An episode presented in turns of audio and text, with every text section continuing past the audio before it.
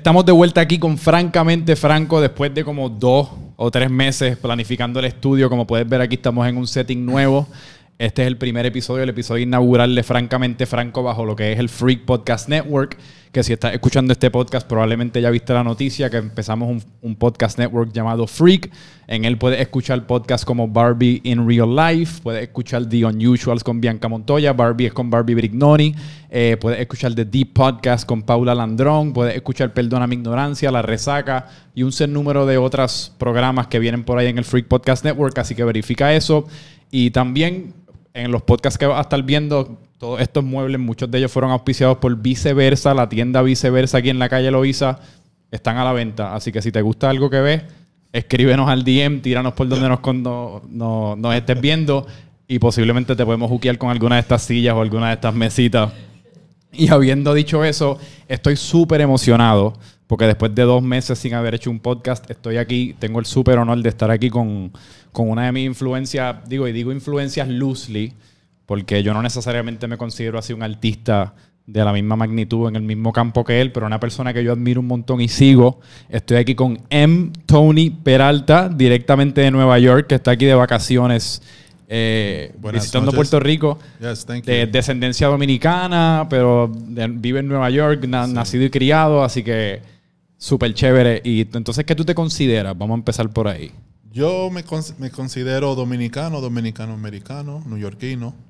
Pero a nivel de arte, ¿qué cómo, tú, oh, categorizarías tu eh, arte en general? Sí, porque yo por lo general, yo interactúo mucho más con tus t-shirts. Sí. Porque yo soy un super fan de los t-shirts y todavía como que no he llegado a la, a la etapa en la cual miro cuadros así ni necesariamente tengo el disposable income para comprarme como ese eh, arte de ese nivel. Pero yo sé que tú, muchas de las piezas que están en las t-shirts empiezan siendo como cuadros o artes. No, y yo hago diseño gráfico, pero para, para hacer la situación más eh, simple, it's just artist. Y entonces, pues tú en el 2005 fundaste lo que se conoce como el Peralta Project. Sí, The Peralta Project. Esa, es tu marca. La marca de ropa, sí. Pero entonces también tienes un espacio físico que puede ser el taller de Peralta Project. Sí, que abrimos hacen, van a ser dos años en septiembre 30. Este ok. Viajando hacia el pasado, me interesa conocer acerca de cómo tú empezaste. O sea, ¿tú te, recuerdas de la primera vez, en, o sea, la instancia en la que te primero te interesaste en el arte? Bueno, yo siempre he estado interesante en el, interesado en el arte. Eh, mi, mamá mi mamá decía una historia que de chiquito yo siempre estaba dibujando. Em, la primera memoria que yo tengo de, dibujando fue en el kindergarten. Eh, I got in trouble eh, porque estaba um, dibujando la maestra dibujándola a ella. Sí, la el primer día. Pero ¿y por qué se molestó? Porque era porque, un... Porque todos los muchachos estaban viendo lo que estaba haciendo yo. Pero estabas dibujándola como de alguna manera gráfica. No, de que, dibujando la, la maestra. Es curioso por las cosas que se molestan, ¿verdad? En la escuela. Es como fomentan que uno aprenda álgebra. Que posiblemente ninguno de nosotros vamos a ser matemáticos, pero a la que venga alguien dibujando, sí, eh, se convierte como en una crisis nacional. Yo, creo que es porque fue la el primer día de clase y y uh, I was distracting, tú sabes, los estudiantes con dibujando. Y eso, mm. eso, es lo que yo me recuerdo, la, la, primera experiencia mía. Así que tú dirías que es casi como algo innato, como casi, no, fue, una decisión consciente que tú tomaste de que ah, voy a ser artista, sino que era algo que como te nacía y tú simplemente como seguiste, seguiste ese instinto hasta el punto que pues no, son, my, son my superpowers. Sí. Sí. Yeah. ¿Sabes? como los X-Men. Sí, sí, sí. Ellos nacen con superpowers. Eso soy yo. Eso es verdad. El arte es un. Sí, porque es una tremenda manera casi como de uno expresarse sin necesariamente tener que expresarse. ¿Tú, te, ¿Tú te consideras como una persona ah, eh, extrovertida, introvertida? Oh, eh, extrovert, sí. Sí. Yeah. Porque a veces hay ocasiones en las que los artistas, muchos de los buenos artistas, casi se expresan de la manera que se expresan a través del arte porque quizás no necesariamente se, atreven a expresarlo de manera personal con otras personas. Yeah, I mean, yo siempre, yo siempre he sido una persona eh, shy y extroverted, no me eh, de chiquito. Um, yeah, that has always been eh, como parte de mi um, personality. ¿Y tus padres a qué se a qué se dedicaban o? No, mi papá era bodeguero en Nueva York. Ah, de verdad. Yeah, y mi mamá ella era una asociadora. Ok. Que no necesariamente... Se, lo buscaba. Que tú eres el primer artista en la familia. Sí. Y eso es algo como... como ¿Cómo eso play in like how does that play in the house when, well, cuando I mean, my parents weren't married, right? So there was a single parent. Uh, I mean, I grew up in a single parent household. Okay. Right. So it was just my mom. Um, pero mi mamá, ella era bien apoyadora de, de yo ser artista, de chiquito. Mm Okay. Yeah. No, ella no era la, el tipo de eh, um, parent. How do you say parent in Spanish? Padre. O Yes. es padre. No, yeah. Bueno, padre, en técnicamente padre es casi padres, como sí. a dad. Yeah, yeah, pero padres. Los Ella no era padres, el tipo de sí. padres que querían que los hijos sean doctor y dentista, whatever. You know, ella, ella um, apoyaba yo siendo altita. Eh, eh, Sí. You know, it was just like, that's what he does. Que eso es una bendición, Sí. en verdad. Yeah. Y estábamos hablando un poco antes de empezar acerca de tu crianza en los Estados Unidos, Sí. pero con toda esta identidad dominicana, como tú me estabas explicando, que era casi tu casa era la República Dominicana, pero entonces Sí. salías a Nueva York y estabas en los Estados Unidos. ¿Cómo fue esa crianza? Y eran otros tiempos también, Sí, ¿no? yo me crié eh, en los... Yo tengo 45 años. Ok. So, yo me crié en los 80, eh, en ese tiempo no había tanto dominicano en, Washington Heights, en el Alto Manhattan antes. Yo me crié en el edificio que yo me crié, había boricua, había cubanos, había gente griega, em, y era como una comunidad de, inmigrantes. Y, así que era, era como una familia grande. Y, um, first generation, so entonces, siendo el primer que nació, yo tengo eh, dos eh, un hermano eh, ma- mayor y una hermana y una hermana eh, pequeña, pero los dos, ellos nacieron allá, en Santo Domingo, y entonces yo, yo fui el primero. Pero la experiencia es todo el- la- lo primero, ¿sabes? Sí. Um, y eso es la, esa es la experiencia de lo- la mayoría de, de lo- de los inmigrantes. Digo, especialmente esa transición de tus padres haber sido los que emigraron y tú Sí. ser entonces la primera generación La- sí. nacida en los Estados Unidos. Que esa siempre yo imagino que es la más chocante para las dos partes. Porque ya en el caso que uno siga reproduciendo, pues ya pues la, la se va poniendo como que cada vez más fácil y fácil porque uno vivió en donde está criando a los hijos. Sí. Y entonces en la casa, mi mamá, eh, o sea, mi mamá no hablaba español, ella trabajaba en una factoría en ese tiempo, en los 80, eh, y es como viviendo, ¿sabes? Ella haciendo lo que ella sabe, la cultura dominicana. Mi Sí. mamá se crió en un, en un campo, Claro. ¿sabes? Ella no, ella no, ella además llegó hasta el tercer grado. Um, y después, cuando salía para afuera del apartamento, era New York- Nueva York en el 80. Que se ve breakdancing, se veía graffiti, se Sí. veía todo eso. Yeah, Y yo me crié con toda esa influencia. Describe un poquito más de esa escena, porque en verdad me, me- me parece fascinante. Yo la he visto así como en, en los shows que uno ve en Netflix de la era Yeah. de Wu-Tang y, y No, y eso, detrás tuyo no, que pero, tienes a Biggie. pero eso es antes. Eso es antes de Wu-Tang.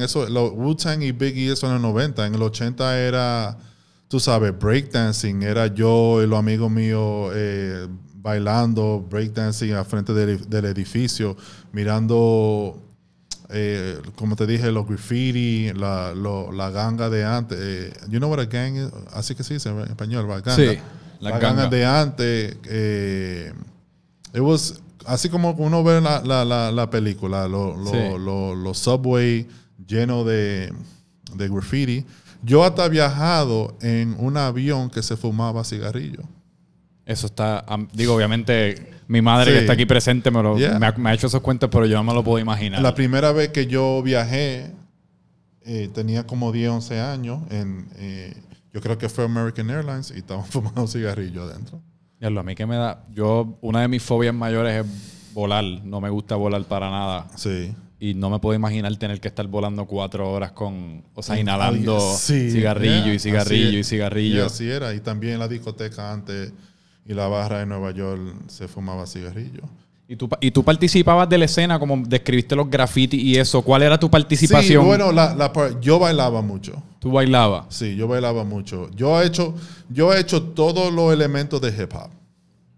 So, Hasta, hasta MC por una semana. por una semana. Yeah. Todos Y- somos MC por una semana. Sí, por una semana y ya y después me retiré. Yo tengo unos voice notes bien vergonzosos de hace como tres años también intentándolo. y por alguna razón estaba como casi como haciendo una réplica de. Era un cheap Bad Bunny, porque eso Sí. era cuando él estaba explotando y pues uno, uno no sabe, así que pues uno busca the closest Sí, thing that yeah, you you- see. you- y es como que pues uno con la voz es así bien monótona y ronca, Sí. Pero no estaba en mi. It, it wasn't in the cards for No, me. I wasn't good. I was not good. I sucked. Ah, Pero entonces, y estas, to- estas eh, bailar, cantar y todas estas cosas vinieron, tú dirías que antes del arte No, porque todo estaba... o todo, estaba es ocurriendo todo parte- simultáneo. Una de las influencias más grandes mía es la cultura de hip hop.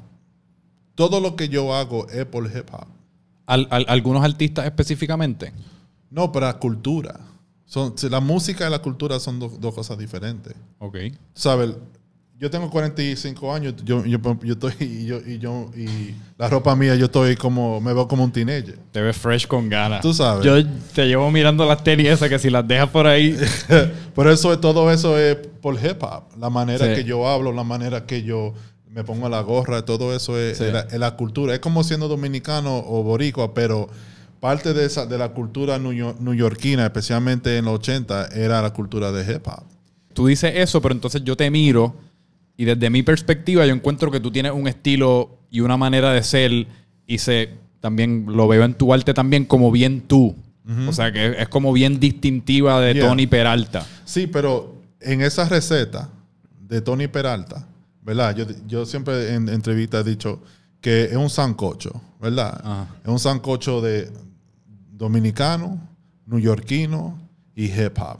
Pero, y, y, y americano, tú sabes. eh, eh, I mean, la- el aesthetic eh, de, um, de, de- de americano, eh, tú sabes, siendo un- uno como neoyorquino, no hay como un neoyorquino también.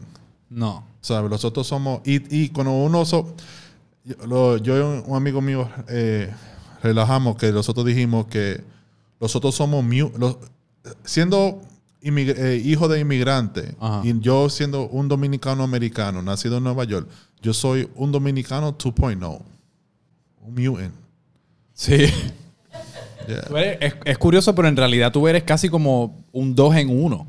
Claro. En, sí. en- de muchas maneras. Yeah. Y tú sabes, yo me crié y también la experiencia que yo tengo, so, eh, criándome en los 80 y viendo, ¿sabes? Hip hop y, lo, y, lo, y the beginnings of hip hop. Y también el, después en la 90, que el, el tiempo que no, en, Ahí empezó a despegar. Sí, en 80, mira, yo fui en- entré en high school en el 89. Entré en, en la universidad en 93. En el 93 fue que salió Wu- Wu-Tang. Ok. Y salió, y salió eh, Biggie and Nas and all that stuff. Mm. ¿Y qué tú crees que yo estaba oyendo? Toda esa vaina. Toda esa vaina. Yeah, but that's why I loved it. Like, I didn't, a mí no me gustó la música en español. Y es- eh, te quería preguntar algo similar a eso, y es que, y te lo pregunto por curiosidad, porque yo, no habiendo tenido la experiencia que tú tuviste, no sé cómo yo lo hubiese manejado.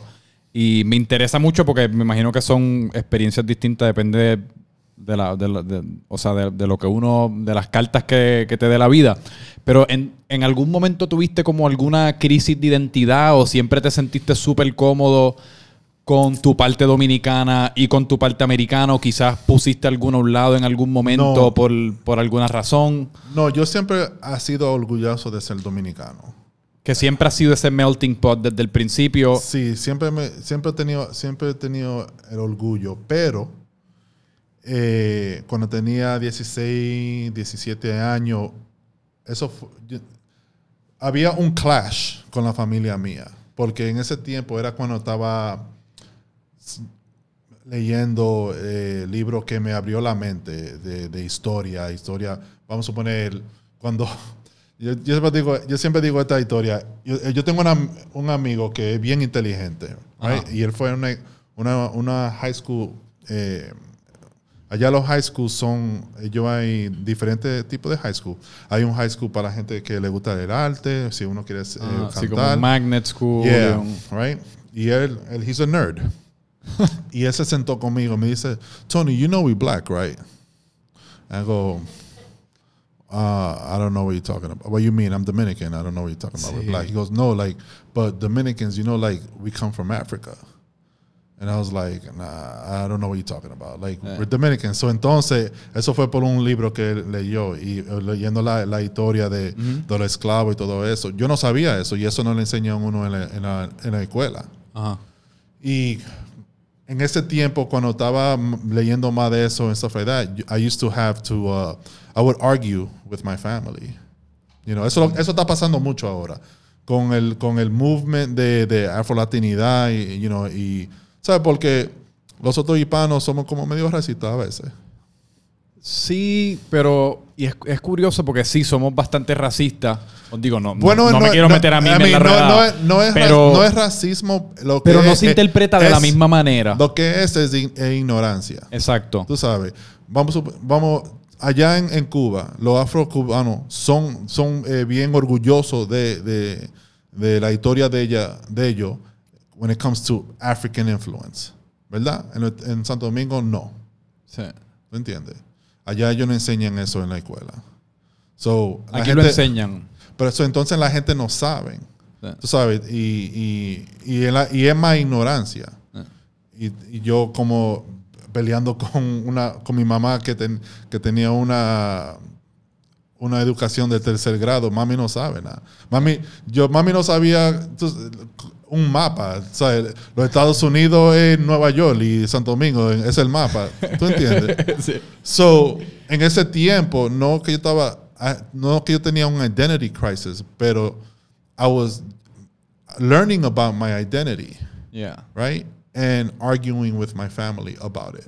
No, oye, una edad, eso es bien poderoso esa edad, porque Sí. uno, uno no solamente está descubriendo su identidad, sino uno simplemente está descubriendo todo acerca de uno. Sí. O sea, uno está descubriendo, pues, tu identidad, qué es lo que tú quieres hacer con tu vida. Para muchas personas, tu sexualidad. O sea, es como que a qué grupo de amistades tú quieres pertenecer. Es Yeah. como uno está casi como construyendo el resumen que después Sí. tú le entregas a, la a las personas metafóricamente, socialmente. Es como, este, este soy yo, mi color favorito es rosita, mi número favorito es 10, me gusta Bad Bunny. me- y uno casi como que construye el perfil Yeah. eh, de cada uno.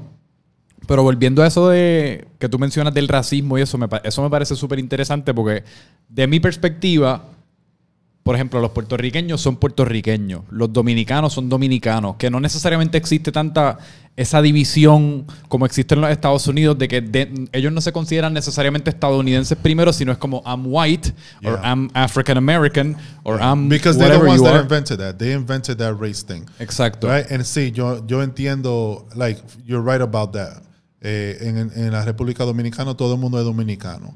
Pero también eh, la clase baja, la mayoría del Sí. tiempo, es la persona negra. No, y te lo quería preguntar porque te vi también argumentando en Twitter acerca de Rosalía y, Oh, sí. y, lo- y artistas. Y, y yo no lo había pensado de esa manera, pero traes un punto súper interesante a la mesa y es que aún dentro de lo que somos los latinos, pues están lo que se le conoce como white facing latino, que tú eres latino, pero eres de tez blanca o de tez clara. Sí. Y hasta cierto punto, o no hasta cierto punto, obviamente eso aún dentro de la comunidad latina te da unas ventajas, aunque uno quizás no las vea tan obvias como uno las vería en los Estados Unidos, Sí. pero que cuando tú empiezas a evaluar, pues todos los artistas que están bien pegados ahora mismo, la mayoría son Pero siempre ha de sido así. clara. Yo me crié con el autoestima baja.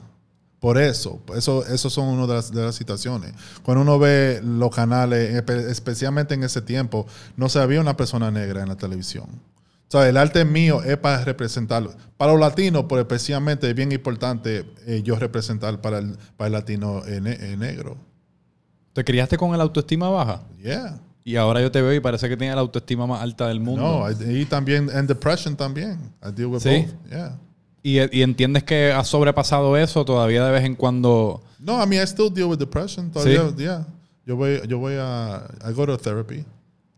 ¿Y cuál usualmente? Porque yo también batallo. Yo ahora reciente, yo lo he tratado todo. Recientemente empecé algo que se llama neurofeedback, que me he estado conectando el cerebro y haciendo como unas meditaciones. He tratado psicóloga. Obviamente el ejercicio para mí yo, entiendo que es como la, la mejor herramienta para eso, porque el cerebro lo que está es cansa- eh, activo y si no lo cansas, pues te va a joder. Pero ¿qué tipo, de qué manera se manifiestan tu, tu autoestima bajo, tus depresiones o cuál, o cuál tú entiendes que es la raíz? Yo sé que me Bueno, mencionaste mi ahora. parte, yo creo que eh, parte de eso fue siendo el, el más, el más morenito de la familia. Y entonces, como latinos, nosotros, nosotros tenemos una manera de hablar Ajá. vamos a suponer, mi mamá me, me decía, yo no, sé, yo no sé a quién tú saliste con el pelo tan malo. ¿De verdad? Claro, pues eso le pasa a mucha gente. Eso le ha pasado a ella. Pero uno pensaría que la mayoría de nosotros tenemos el pelo como bastante arrizado, ¿no? Sí, pero eso Que es... no es malo, eso ahora es Maranta Pero Power. eso es, eso es costumbre malo, ¿tú entiendes? Tú, tú sabes, eh, Trujillo, eh, le, que, fue, que fue dictador de, de, allá de, de la República Dominicana, ¿sabes? Él, él como, he was anti-black, pero era una persona morena también. Pero eso, eh, eh, it was like a brainwashing, ¿sabes? Y esa, y esa, y toda esa gente se, se, se criaron con, con esa mala maña y, esa, y ese hablar. Porque cómo es que una comunidad todito, todito usan la misma palabra. Porque eso se, se- se enseñó. se- ¿Qué palabra? bueno, supone, diciéndole a uno "¿De- de dónde te saliste con ese pelo tan malo, eso no es algo que da más distinto con la familia mía. No. ¿Tú entiendes? Digo, yo creo que en realidad, donde uno tiene que atacar ese problema, que a mí me lo aclararon hace como uno o dos meses, porque yo, yo tengo el pelo así como bastante rizado y puffy para arriba, y yo siempre le, pues por, por pues uno, le, con- uno lo conoce como pelo malo, porque Sí. así es que como que todo el mundo te dice y eso. Pero en realidad no es pelo malo, simplemente No, es pelo rizo. sí, Pero esa es eh, parte también del problema que uno no se está dando cuenta que uno you're programming yourself programming, de you're- maneras pequeñas. But you've been programmed, that's passed down. Sí. You understand? So, there's some, ellos hay tanto, tantas cosas que se dice que, que es media racita. Vamos a suponer también, eh, y et- cuando mi mamá me ha dicho esto antes, como si saliendo con una mujer que es negra, pues, Ajá. porque yo soy negro también. Mi mamá no era mi color, es como, como ella, un poquito. Ok. Eh, si sale con una mujer negra, va a dañar la raza. Pero qué, qué raza. But, sí, yeah, I No, no, yo- understand. yo- yo That entiendo. sounds weird, That's right? it. Yes. Pero lo que estoy diciendo, ese tipo de hablar no es distinct to my family. Eso es tanta gente que... Y también, y eso no es más dominicano, eso es en la, en la Latinoamérica entera. Sí. ¿Tú entiendes? So, you know, those are... So Y ese, es, no es ese solamente Latinoamérica, yo creo que hasta cierto punto es Latinoamérica, pero aún dentro de Latinoamérica, aún más, más micro, es, gener- es generacional hasta cierto punto. Sí. Porque eso, ha ido- eso ha ido mejorando un montón, porque uno lo nota, por Pero- ejemplo, con los abuelos de uno, Sí, y son- después uno lo ve suavizándose y Ajá, suavizándose. claro. No, sí, pero lo, que tú dijiste, los abuelos de uno. Sí. o, o la madre de, de, de uno. ¿No entiendes? So, ese, ese tipo de hablar de, de chiquito, eso me dio, auto- eso me, me puso la autoestima baja. ¿Tú, ensa- tú entiendes? Porque yo era el único morenito de la casa y de los amigos míos también, yo era el morenito, del, tú sabes, de, la- de, de- de ese grupo. So, a, mí nunca me, a mí nunca me vieron como una persona que era eh, good looking cuando yo era chiquito, porque yo era negro. Because, you know, being black, you're not, you're not, you're not good looking. Sí. Well, en ese tiempo. Lo más curioso es que en verdad tú, porque por ejemplo, yo he yo no he vivido eso Sí. por, por producto de mi edad. Yeah. eh, que hasta cierto punto pues yo nací ya justo cuando las cosas estaban como mejorando, que pues todavía no están all the way Dique. there. Dique. Yeah. Dique mejorando. Pero tú, y tú literalmente has visto, la, ga- ah, tú has visto la gama completa. Mira, hoy yo puse en Instagram la foto de una dominicana que estaba en, en la revista de Vogue. Son cuatro Ah, dominicanas morenas que son, que son bellísimas, eh, que son modelos. Eso no se había cuando yo, era- cuando yo estaba joven. No. Tú sabes, por eso es que rep- representation es bien importante. Sí. De todo. Mira la muchacha Yalitza, que, que la mexicana, was- que nominated for an Oscar. That's important, viendo una mujer indígena. Sí. ¿Tú entiendes? Porque no es siempre la persona que se ve blanca. Todo lo- pa- la imagen de latino en, la- en, en América, en los Estados Unidos, es una persona que es clara. Por eso que con un americano, si un, afro, un, un afroamericano me ve a mí y yo le digo, y yo la- bueno, en Nueva York es diferente, pero afuera de Nueva York, ellos, no, ellos se quedan eh, confundidos. Sí. ¿Cómo que tú eres negro y tú hablas español? Es Eh, que la, la imagen, en mi opinión, la imagen de un latino para los efectos de un americano, básicamente es un mexicano. La cosa es que en, en- en algunos estados, vamos a ver, si tú vas a Montana, tú no vas a ver puertorriqueño, tú, tú a lo mejor vas a ver un mexicano. Sí. Tú sabes, si tú vas a, a, mí, a Texas y tú sabes, ellos son el grupo más grande en los Estados Unidos. So, si tú, a- a- si tú vas a diferentes estados, lo, el- lo único hispano que ellos ven son mexicanos. Sí. So, yo nunca he visto una persona negra hablando español. Cuando tú estás pensando en, en- en cualquier arte que vas a hacer, cualquier diseño, cualquier cuadro, lo que fuese, en cómo, cómo es tu proceso. ¿Tú piensas primero, quiero hacer arte que sea representativa o simplemente al- en el transcurso de hacer arte te ha nacido arte que eso es lo que inspira, representación? Bueno, ahora yo eh, siempre eh, representative, pero yo a, a mí me viene la idea. No Pero es- que no es como que necesito una idea. No, no, no, yo no, yo no, yo no me no, representation. never, ever. No, pero pero representation happens when if I have an idea, es una modelo que uso, sabe, o you know, I'm very you know, it's it's all eh, ¿cómo se dice? Una un balance. Pero no, yo no pienso, oh, tengo que hacer esto y esto y esto. La- toda la idea a mí me viene. Hoy mismo hice un diseño como en cinco minutos porque lo que de, de la revista que salió. De Vogue. Yeah. Y cuando tú dices, y me- esto me interesa un montón, me interesa un montón saber acerca de tu proceso creativo. Cuando tú dices que me viene, Me viene. o sea, si puedes, trata de ponérmelo en palabras como de punto A a punto Z. O sea, del momento Bueno. que te viene o lo que estabas haciendo justo antes de que te venga esa idea al momento que la tienes terminada. Bueno, en este tiempo que he estado aquí, estaba trabajando en, un- una idea de una chancleta. y yo no me recuerdo cómo me vino, pero me vino. No, me vino de Nueva York antes de venir aquí. Ajá. Pero además era el concepto de la, de la chancleta y después hablando con ella para que me, tú sabes, like, eh, eh, like to flush out the idea, you know. Pero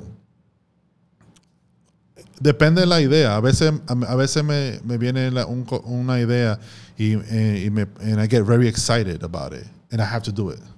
En I have to do momento. it, like just do it, Sí. right?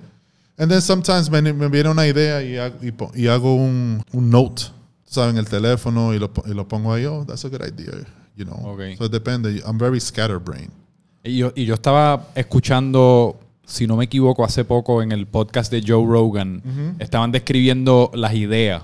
Y yo nunca lo había mirado de esta perspectiva, pero en realidad las ideas son casi como microorganismos que viven dentro de uno, pero no necesariamente, es, es casi como que la, la idea vive ahí, pero la idea no es necesariamente parte tuya, tú la tienes como que atender en ese momento, porque así mismo la idea se te puede ir. Claro. No es como que la idea es necesariamente parte De de, tu fibra. sí, Es casi como una especie que te viene a vivir en el cerebro Yeah. por ese periodo de tiempo en el cual te llegó. Y si no la atendiste en, este, en ese momento, así mismo se te puede. Por ir. eso que cuando una idea buena me viene, que me, que me, that I get excited, yo lo tengo que hacer de una vez. ¿Sabes? Porque no quiero que le venga a otra persona y lo haga más primero que yo. Especialmente cuando es una buena, que uno dice, No. this is, esta es. Y a los dos días ve, diablo, Tony Peralta la, la subió. Sí, Ya. y después no, pero después, like, on to the next. Like, you know, yo tengo un amigo, Angurria, que nosotros hicimos un, un mural hace una semana y él, él hizo un logo del pilón, ¿sabes? En la base del pilón, pero con una brocha adentro. Mm, Porque él es, él es pintor y él es eh, altita. Qué Tú duro. sabes que el pilón tiene sí. pero es una brocha adentro. Y esa vaina, yo estoy, I'm like, you know, why didn't I think? That, that is amazing. Sí. A mí, me, a mí me encanta el diseño. A mí me, me encanta el diseño bueno. Me encanta. That makes me very excited. Sí. Y yo no soy una persona that I don't get excited very much. No. No, yo siempre Eres bastante monótono. I'm like this all the time. All the time. Even when I'm drunk. Yeah. Yeah. Pero eso es bueno porque entonces te mantiene. Yo soy, yo soy lo opuesto. Yo voy para arriba Sí. y yo voy para abajo. No, yo siempre estoy chilling. Y cuando, y cuando tú dices, se me, ocu- por ejemplo, hoy que he visto lo de Vogue, y cuando tú dices que la diseñé hoy en cinco minutos, ¿qué constituye eso? ¿Te metes en la computadora y lo haces gráficamente? ¿You sketch it out? No, con una- it, con- it- it was more graphic porque era una, una foto. So era una, una idea para hacer una camiseta para sacarlo de una vez. Porque estaba inspired by that. Ok. Yeah. ¿Y cómo, cómo ha evolucionado entonces tu arte de- desde que empezaste en el 2005 oficialmente? Bueno, ¿Cómo yo- tú la describirías en el principio? Y entonces, ¿cómo tú la describirías en el transcurso hasta donde estamos hoy? Bueno, eh, El Peralta Project era diferente. Era, yo estaba tratando de tener una, una, una marca de streetwear. Sí. Um, eso es lo que yo quería Peralta Project to be. A mí me encanta el streetwear. Y, y en el arte, el arte mío era muy political, very social, social justice. ¿Sabe? Y había un tiempo que ten- teniendo el arte en, en la casa mía, en la casa mía, en la de la pared, como me, me estaba pesando mucho. Ah. ¿Sabes? Porque hablaba, hablaba de. Po- it, was, it was police brutality Sí. and things like that, you know? And it was just too, too heavy for me. Y, en el, y con la ropa era. Yo estaba. I was competing con, tú sabes, esta- toda esta marca que yo, era yo, yo era, era yo solo, dama. No, yo no tengo un equipo de Peralta. Bueno, ahora sí, en la tienda sí. ¿Cuántos empleados tienes? Eh, tres. Cu- tres, Y yeah, ya. four. That's it. Yeah. I mean, I have somebody who does social media for Taller Peralta. I have like, and I have three people that run the shop.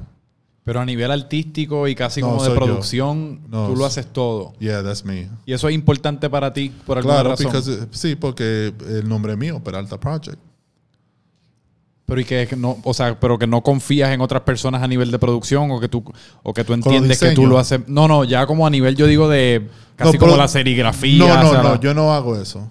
Yo, yo no hago eso, pero con los diseños sí. yo Ah, bueno, claro, Yeah, porque ese yeah. eres tú. Ajá. Yeah. No, yo no tengo tiempo. Yo, yo, yo odio haciendo la, la serigrafía. Sí. Yeah. A mí yo hago la, el arte mío es serigrafía. Son los cuadros que yo hago, sí, eso me encanta. Yo nunca había visto eso, lo vi el otro día que tú haces cuadros con serigrafía, yo no sabía ni que eso lo hacían. Tú conoces a Andy Warhol, Sí. todo, todo eso es serigrafía. Que él, fue, él era una de tus inspiraciones también, ¿no? Sí. Cuando tú hiciste la lata de Goya. Todo, la- to- la- todo el arte de él es serigrafía. El de Marilyn Monroe, el Goya. ¿Y por qué será, Goya, ven acá, Soup. Desde tu eso. perspectiva de artista, Ajá. ¿por qué algo como eso del Campbell Soup es tan icónico? Porque en ese tiempo, cuando él salió, era lo que lo, lo, lo, lo altita heavy duty que estaban pegados, eran como los Jackson Pollocks y esa, y esa gente. ¿Sabes? Gente que estaban pintando. Y ahí y viene aquí, eh, viene eh, um, Andy Warhol, hace una serigrafía de una lata de, de, de sopa y dice, mira, esto es arte ahora. En ese tiempo nadie estaba haciendo eso. Pero yo creo que eso también dice mucho, y lo dice hoy día también, de no solamente del arte, pero del consumidor y del pueblo como tal, que a veces, yo creo que cuando uno, que me pasa a mí a veces, que cuando uno está generando ideas o pensando en conceptos y eso, la- el primer instinto es casi como tratar de pensar en cosas sobrecomplicadas o como que estos super meta viajes. Sí, cuando en no. realidad la gente lo que quiere es algo súper digerible, una palabra, una frasecita simple. O sea, la gente quiere algo con colores gufiados. Con, con él, él, él fue más, ¿sabe? Esa lata de, de Campbell Soup, él hizo la lata porque él comía eso de, de almuerzo todos los días. Su mamá le hacía una sopa de Campbell Soup todos los días. So eso era algo personal para él, Sí. you know? So, tú sabes, Que arte... otra, que es otra cosa que yo creo que es bien importante y de alguna manera mística se nota en el arte. Es Como yo le estaba diciendo el otro día a mi mamá que hoy día tú te metes en los, en los profiles de Instagram de la gente y hasta cierto punto tú le, tú le sientes la energía al profile. Sí. Como tú puedes leer si esa persona está como reaching, si está tratando de hacer algo que no es, claro, si está como que de un mal humor y simplemente lo está haciendo como que por tratar de lograr esta meta que se pusieron. Pero las páginas de Instagram, todo lo que uno hace, hasta cierto punto tiene una energía Sí. que uno siente innatamente y en muchas ocasiones es la que te causa darle like o a comprarlo Claro, o a yeah. querer auspiciarlo, etcétera. Lo que vende una pieza de arte es la historia de la de, de como la historia que dice el, el artista. You know, the story that behind what he did or she. ¿Tú dirías que Peralta Project es casi como tu, autobi- tu autobiografía? In a way, In a way, sometimes. ¿verdad? Yeah, a veces. ¿Qué te, a ti te motiva y te estimula de crear arte? Vacations. ¿Sí? yeah.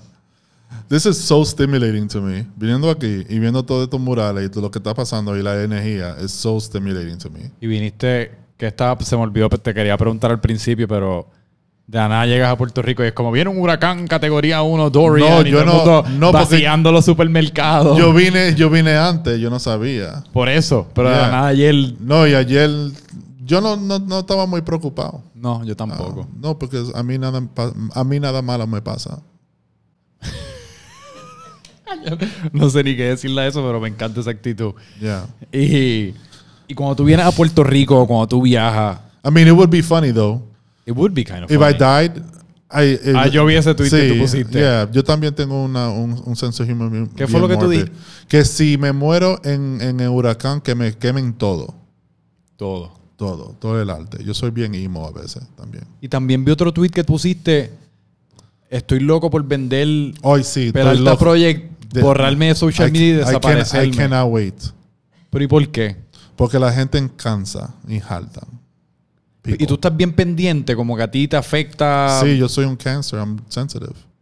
Mm, y no, no has aprendido como a desatarte. No, es que, es que no es eso. Yo no es sensitive like that. Pero es que yo no me metí en esta vaina para estar eh, comiéndole la mierda a la gente. Tú sabes. The customer is not always right. no. So, entonces yo no, yo no, yo comencé siendo por auto pro. Yo tenía, la carrera mía era de diseñador.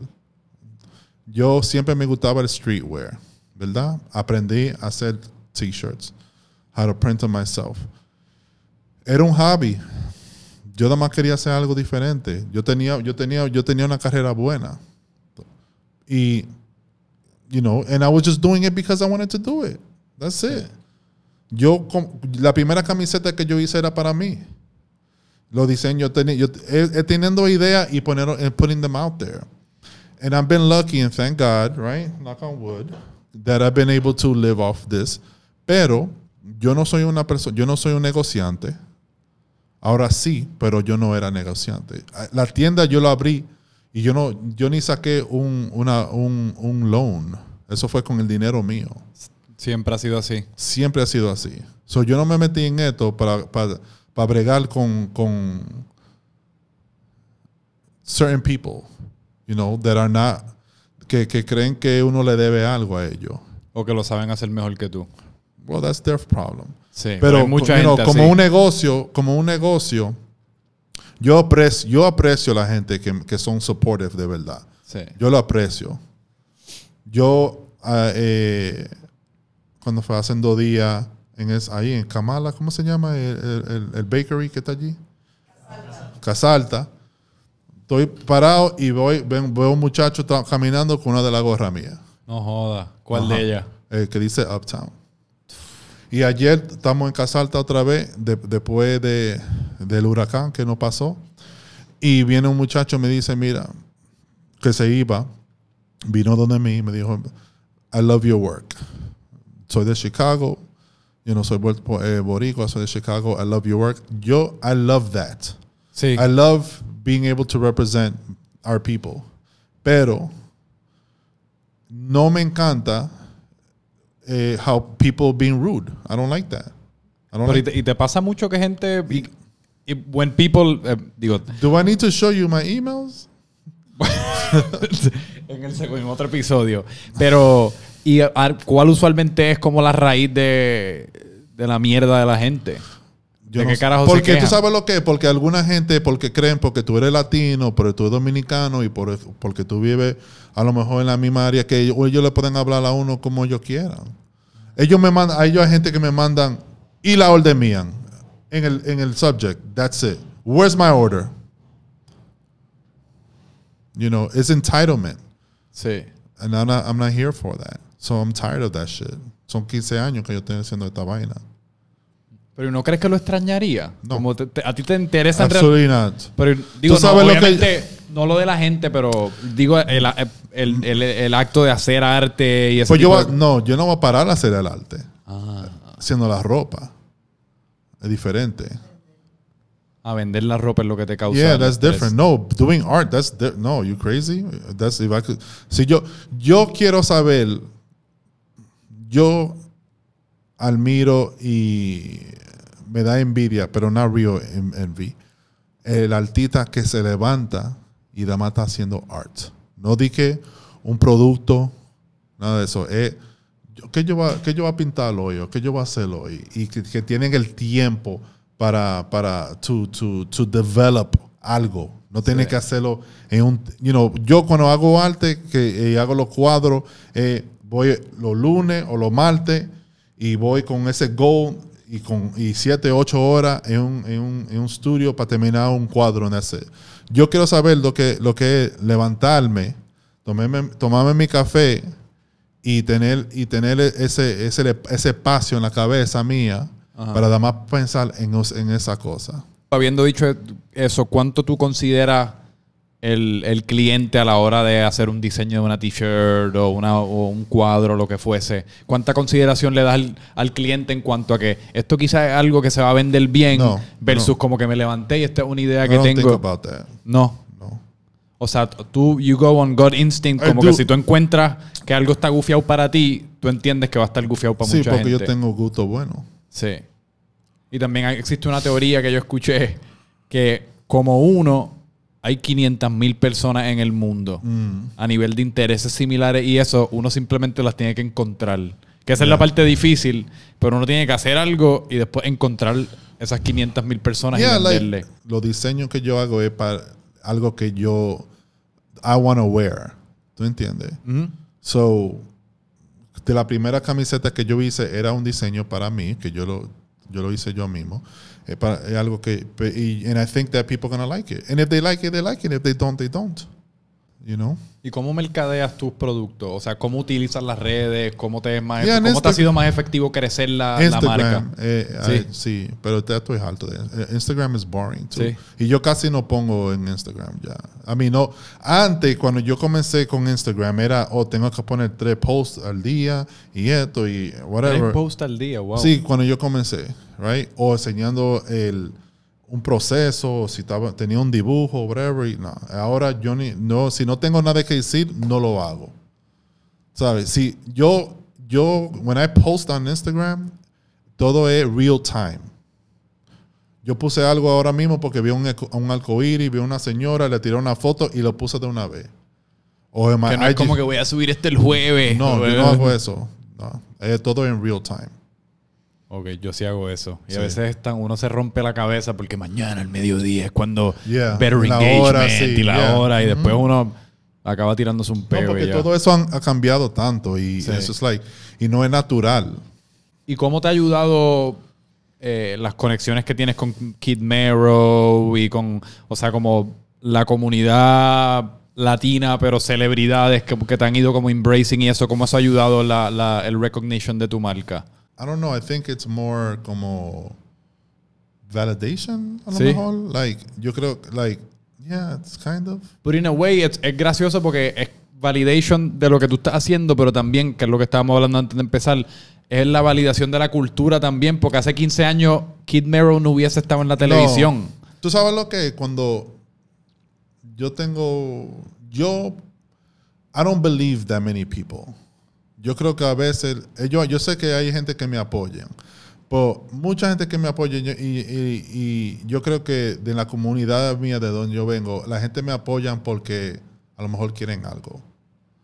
Tú sabes, o me apoyan porque vio que Mero, ah, ese es de los míos, pero esa persona que dice eso no ha ido a la tienda mía a comprar algo. No. Tú sabes, yo me doy cuenta de todo eso. So, la mayoría del tiempo, I don't believe people. You know? Pero lo que pasa es, si una Zoe Saldana pone mi post, o que Mero se pone algo mío y, y está en el, whatever, eso, Y Alicia Keys. Big o Alicia con- Keys, o teniendo el arte mío, eso es como enseñándole a la gente de la comunidad, like, de donde yo soy, I don't really need y'all like that. Porque you, la, cuando yo comencé, la gente no, no sabía lo quién yo era. Yo toda, yo he hecho esto sin, la- sin people knowing who I am. ¿Tú entiendes? I don't, so it's like, to me, it's like, if you're gonna support me, that's great. If it's genuine, that's great. But if you're not, like, I don't care. And I continue to do this. A mí no me importa. Yo hago esto. Yo no hago esto para hacerme rico.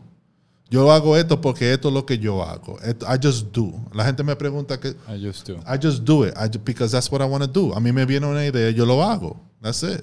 No es de que, bueno, yo, yo voy a hacer una base de dinero con esto. Porque si yo pensara así, yo sea súper rico. Pero no es not about that. No. Yeah, it's just about me doing whatever the fuck I want. Sí. Yeah. Y eso es más divertido a veces que hacer. Digo, di- hacer dinero está gufiado. No, sí, claro, vivir. Vivir ese tipo de libre. Cuando yo me, a veces pongo, me pongo a pensar en mis metas, yo siempre pienso en la libertad y no en el dinero. Sí, Obviamente el dinero es un vehículo hacia el cual llegar a cierto tipo de libertad, yeah. pero yo quiero aspir yo aspiro a, a vivir una vida como la que tú vives, en el cual yo me imagino que tú eres dueño de tus 24 horas del día. Yo no me levanto con alarma. ¿Hace cuánto? Como 5 o 6 años, 7. Eso, eso es libertad. Yeah. Y eso es dinero. Of course. Eso es dinero, mano, porque Claro. a, a mí la alarma yo te pudiese decir que en verdad me arruina como los primeros 45 minutos de todos los días.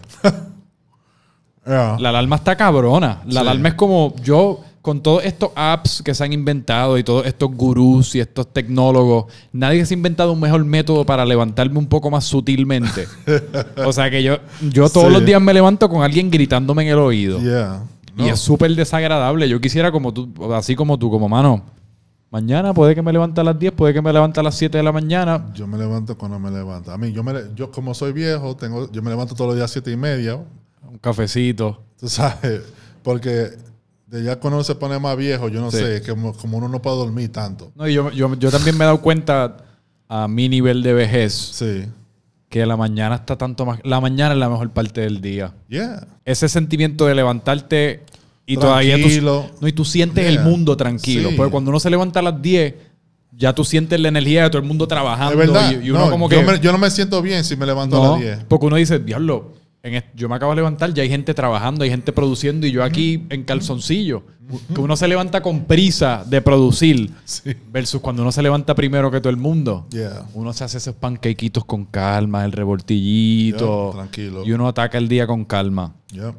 Mira, y pues, para ir acabando y eso, pues que yo sé que obviamente el retiro en algún momento es lo que, lo que quieres próximo, pero en lo que tienes la marca, ¿qué, cuál, qué tú crees que es el futuro? ¿Seguir haciendo Just Doing o Just tienes- doing, I mean, yo digo que la tercer, el tercer act de mi vida, yo siempre quería ser director de película. ¿Sí? Yeah. ¿Te interesa mucho el cine? Sí, mucho. ¿Qué tipo? No, todo, O sea, ¿cuáles son tus no, no películas todito, favoritas, por tú sabes, ejemplo? la- yo me, me encanta la película. Bueno, yo, yo siempre quería ser un Spike Lee dominicano. Do the right thing. Yeah, pero dominicano. Sí. Right, pero me encanta la película de you know, uh, Quentin Tarantino y todo eso. Pero a mí me gusta eh, tell art stories. Eso estaría chulo. So, tú sabes, so, uno nunca sabe. Eh, yo creo que me, de verdad quiero a, a ver si me voy de, de, ese, de ese lado. Oye, algo que se me olvidó preguntarte es porque recientemente hiciste una colaboración con Barceló, con Ron Barceló, Sí, con que bien cabrona. Yeah, quedó la you. botella. ¿Cómo, ¿Cómo tú escoges las colaboraciones que haces? ¿Cómo suceden? Ellos me, ellos me vienen a mí. Sí. Yeah. I don't look, I, I- yo no, yo no, I have not, todas las colaboraciones que me ha pasado, un email me mandan a mí.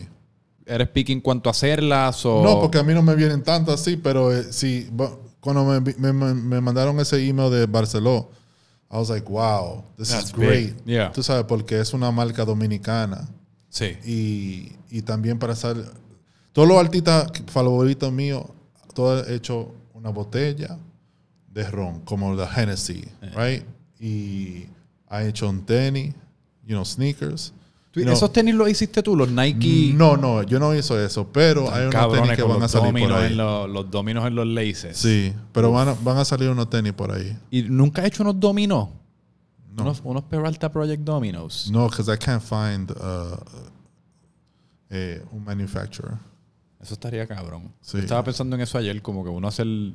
Como hace su prima hasta cierto punto, como just Me, random... me- me encantaría hacer toda esa vaina. random just gotta- Dominican objects or Latin objects. Pero you gotta find people to do it. Sí. You know, you gotta find a, a manufacturer. Y también, yo no, como soy yo que estoy pagando, no, eh, también eh, el precio, eh, Sí. eh, you know, decides what. Oye, pues mira, en verdad que estoy súper agradecido. No, gracias, de, de you que, really- de que me really dado de tu tiempo. De verdad que esto estuvo súper gufiado y para las personas aquí que nos están escuchando, en dónde pueden conseguir tu ropa, tu social media, si te quieren enviar con un, un email con un sujeto que diga dónde está mi orden. Sí, eh, me pueden en, la- en las redes sociales, Twitter y, y Instagram, es Peralta Project, pero el project es spelled P-R-J-C-T.